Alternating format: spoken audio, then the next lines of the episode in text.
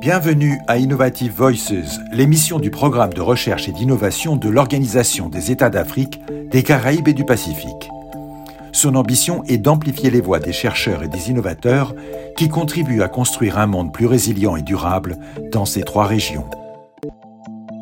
Dans cet épisode, nous nous entretenons avec Jérôme Aucan, le directeur du Centre de la Communauté du Pacifique pour les sciences océaniques, le PICOS, opérationnel depuis 2021. Ma première question, c'est à quel besoin répond la création récente du Centre de la Communauté du Pacifique pour les sciences océaniques? Alors, il répond, euh, la création de ce centre, elle répond à deux besoins. Euh, on va dire, elle répond à un besoin interne de l'organisation euh, qui va aider en fait à intégrer et un peu plus coordonner toutes les activités en sciences de l'océan qui sont menées au sein de l'organisation. Parce que, comme toute bonne grosse organisation, euh, parfois, la communication ne passe pas forcément entre les divisions et parfois la recherche se fait un petit peu en silo. Euh, et la création de ce centre va permettre justement de coordonner un petit peu toutes ces activités euh, pour au final avoir une meilleure, de meilleurs produits, de meilleurs résultats en termes de sciences de l'océan, en termes d'action. Et donc ça, c'est en interne et en externe. Bah, la conséquence d'avoir une meilleure coordination interne à l'organisation va aussi permettre à tous les membres de l'organisation d'avoir euh, de meilleures retombées, de meilleurs produits, de meilleures données dans, tout ce qui concerne les sciences océaniques. Et quel lien vous établissez entre les systèmes de connaissances traditionnelles de l'océan Pacifique et les savoirs modernes? Parce que j'ai vu que ça faisait partie aussi un peu de, la mission euh, du PICOS. Donc, euh, quels sont les liens que vous établissez? Alors euh, c'est une vaste question. Donc euh, dans, dans, le Pacifique, il y a beaucoup de populations euh, qui ont développé, on va dire, une connaissance des océans, une connaissance de l'atmosphère, une connaissance des phénomènes météorologiques, une connaissance des courants, une connaissance des vagues, qui n'a pas forcément été exploitée jusqu'à aujourd'hui, qui a été souvent, on va dire, un, écrite ou décrite dans, les ouvrages euh, au début de la, découverte par les Occidentaux euh, du Pacifique. Mais il y a toujours ce lien à faire entre euh, les bases, on va dire, scientifiques, dans le sens scientifique moderne de ces connaissances traditionnelles, et la, la, façon dont elles étaient utilisées par les populations traditionnelles.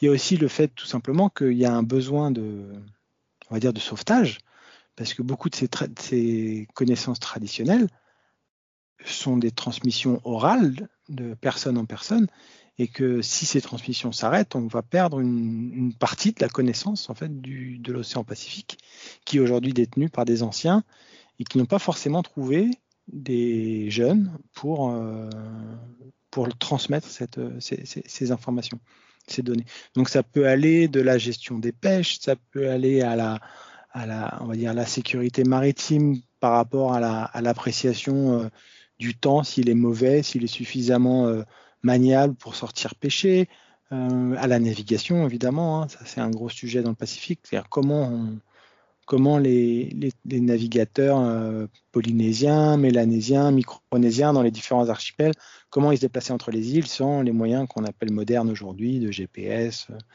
voire de compas, de sextant.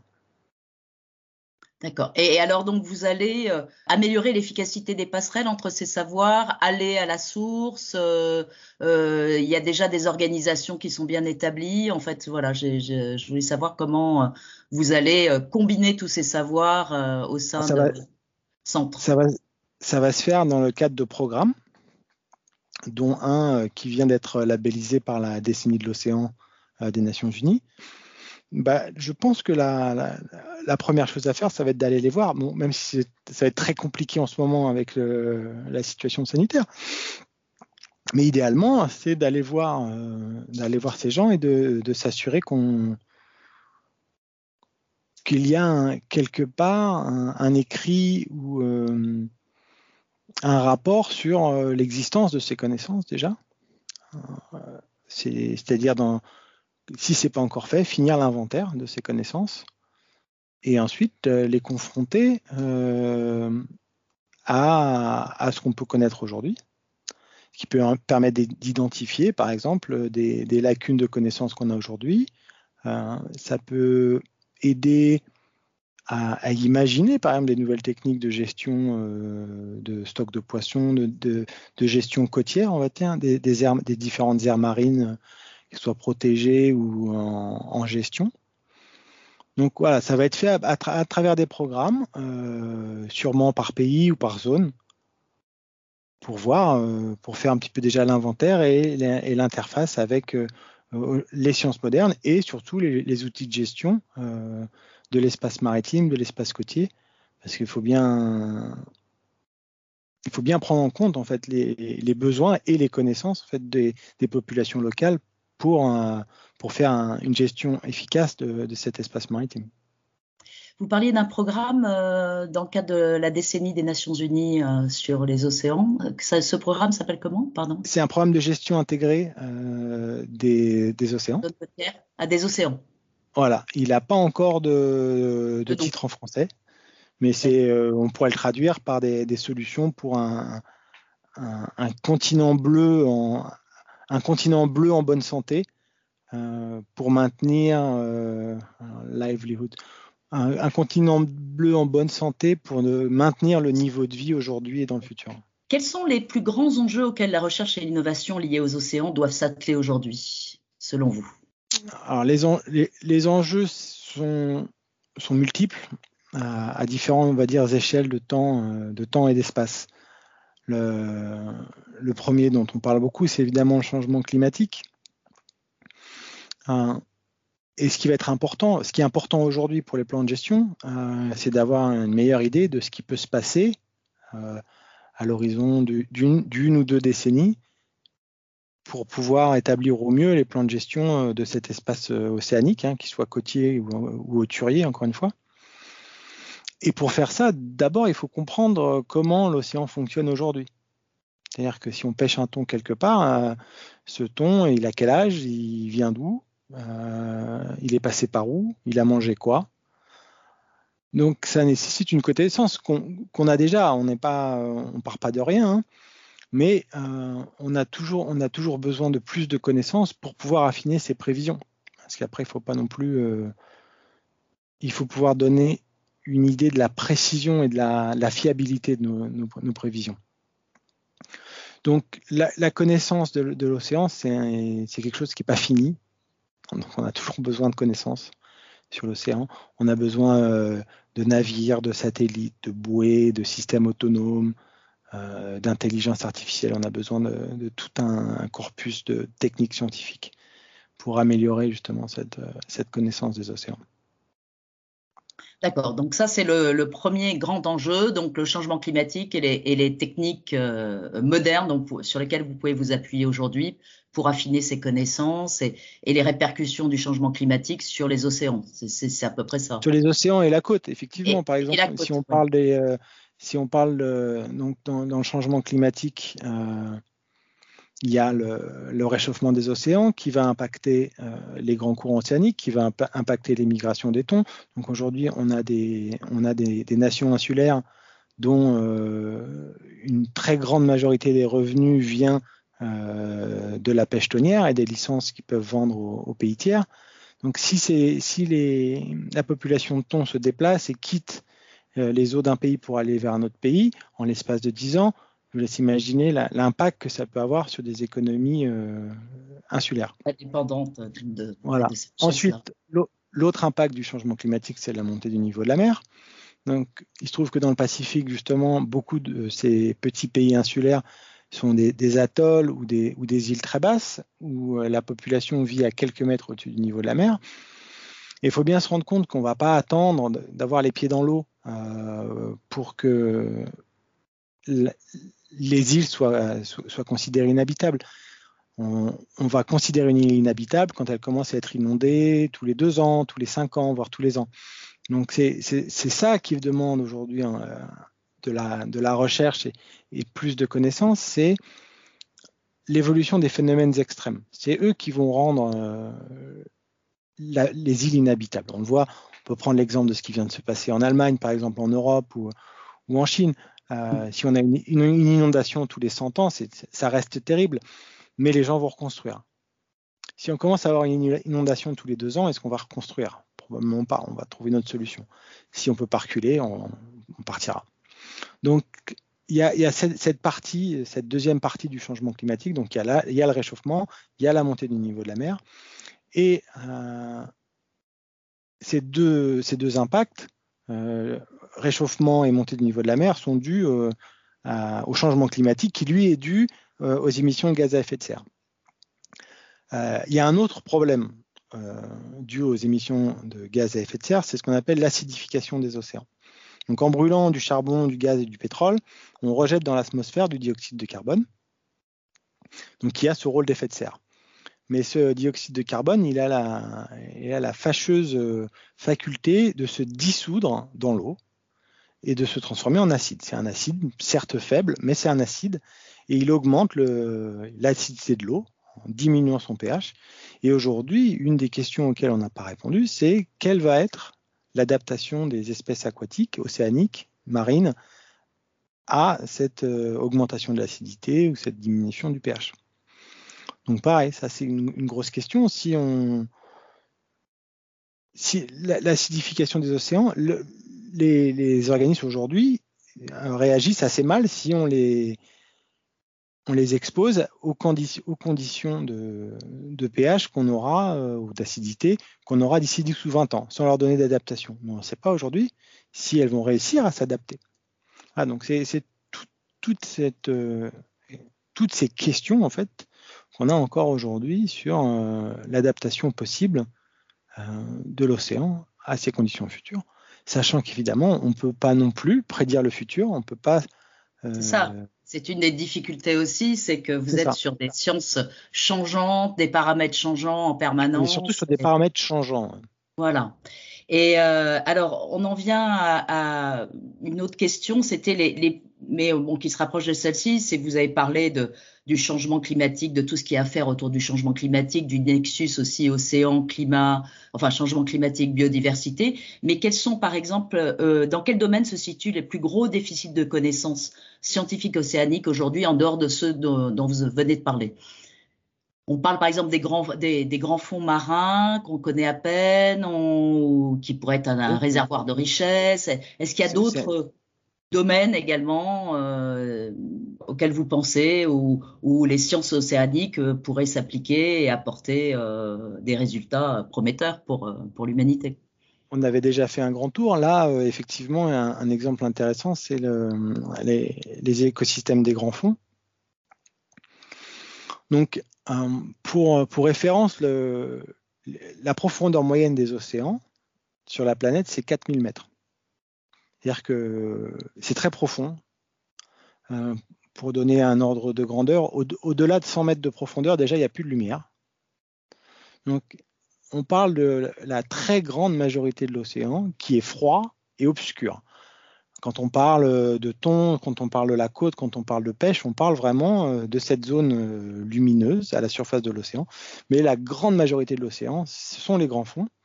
Et il y a quand même un, important réservoir de biodiversité dans ces grands fonds marins, surtout aux, alentours de, de, zones tectoniques, de zones volcaniques, qui même s'il n'y a pas de lumière, finalement, ces activités volcaniques fournissent une source d'énergie nécessaire à la vie. Donc, euh, sur la Terre et à la surface de l'océan, c'est la lumière hein, qui est vraiment la source d'énergie primaire euh, pour, démarrer la vie. Hein. C'est ça qui fait grandir les arbres, qui fait grandir le plancton dans l'océan. Et dans les grands fonds marins, c'est euh, les émanations volcaniques, toxiques, acides, très chaudes, mais qui, euh, par des hasards de, l'évolution, peuvent être utilisés par certains types de bactéries, de microbes, comme source d'énergie pour grandir et se reproduire. Donc on a des écosystèmes qui ont été découverts par surprise, qui peuvent être très riches, avec plein de molécules, par exemple, qui ne sont pas aujourd'hui pas connues, et tout un ensemble de biodiversité euh, qu'on ne fait que découvrir à chaque fois qu'on envoie un sous-marin plongé sur certains de ces sites. Euh, qu'on suspecte d'abriter des, écosystèmes très peu connus. Donc ces, ces, écosystèmes peuvent, sont aussi menacés, peut-être même s'ils sont, ils sont peut-être moins directement menacés par le changement climatique, ils sont menacés par une autre chose euh, qui est la course aux, ressources minérales. Et en même temps que de, découvrir ces écosystèmes marins dans les grands fonds, on a malheureusement aussi découvert des ressources minérales et l'exploitation de ces ressources minérales en fait tirerait un trait ou alors euh, mettrait en péril euh, la plupart de ces écosystèmes de grands fonds. Alors, euh, tout à l'heure, vous me parliez de euh, donc un des, une des missions un peu de, votre centre, c'est d'affiner les connaissances pour offrir les meilleurs produits ou services aux États membres de la SPC. quels sont les obstacles à surmonter pour passer de la science à, l'action, selon vous? Bah Là, il y a toute une partie, on va dire, pas, politique et, interne aux États euh, d'avoir en place des structures, soit juridiques ou administratives, pour pouvoir justement euh, prendre des, actions, prendre des décisions euh, basées sur ces éléments scientifiques et ces produits scientifiques qui peuvent être disponibles. Que ce soit pour la gestion des pêches, que ce soit pour, on va dire, les plans d'urbanisme à la côte, l'adaptation côtière, etc. Et, euh, pour des chercheurs et des innovateurs qui voudraient se lancer euh, justement dans des, activités liées aux océans, quels seraient les secteurs les plus prometteurs pour eux, euh, les plus intéressants aujourd'hui Donc on a parlé de tout ce qui est adaptation ou atténuation du changement climatique, euh, toutes ces connaissances liées, ça c'est pour la recherche euh, à, ce nexus euh, changement climatique, océan, biodiversité, mais qu'est-ce que vous auriez d'autre en tête pour de jeunes chercheurs et innovateurs qui aimeraient se lancer dans des activités liées aux océans aujourd'hui? Sur une exploitation durable des ressources côtières, par exemple, ça c'est quelque chose qui va être nécessaire on parle beaucoup de la, des récifs coralliens qui seraient en péril. Euh, c'est le cas. Ils sont aujourd'hui victimes de multiples euh, stress, de multiples, euh, de, multiples facteurs, que ce soit la pollution, le réchauffement climatique, l'acidification des océans. Aujourd'hui, on n'a pas, on n'a pas les outils pour vraiment détricoter l'effet de chacun de ces impacts, ce qui nous permettrait, par exemple, de viser au mieux euh, les méthodes pour euh, préserver ces récifs. Ou quels récifs préserver? Lesquels euh, Est-ce que malheureusement, on va, arriver, on va peut-être arriver à la conclusion que certains récifs sont condamnés, mais d'autres ne le sont pas. D'autres ont plus de chances de survivre que d'autres. et qui permettrait justement de mettre la priorité sur ces récifs qui ont plus de chances de survivre. C'est une des pistes, mais il il y en a beaucoup d'autres. Euh, dernière question, en, quoi le Pacifique est aujourd'hui bien placé pour mener les efforts mondiaux de protection des océans? Bah, J'ai envie de dire, c'est pas parce qu'ils sont le mieux placés, ils sont malheureusement le moins bien placés euh, parce qu'ils sont en première ligne euh, de, ces périls qui pèsent sur l'océan et le climat et que ce sont des populations océaniques. si vous habitez dans le centre de la France, si ou dans le centre de l'Allemagne ou dans le centre de l'Espagne, la, mer peut vous paraître loin. Pour un, habitant du Pacifique, la mer, elle est jamais loin. Elle fait partie de leur vie, elle fait partie euh, de la culture, elle fait partie euh, de leur vie. Euh, et, je pense que c'est pour ça qu'on les entend, heureusement, parce que c'est si la mer monte, beaucoup, de, beaucoup de ces îles, leurs habitants n'auront nulle part où aller. Donc forcément, ça les concerne. Donc forcément, ils, sont en première ligne pour mener le combat. Alors, ils sont en première ligne pour mener le combat et ils peuvent être un, laboratoire, un, euh, parce que bon, on pourrait dire ça de l'océan Indien, on pourrait dire ça. Euh, oui, tout à fait.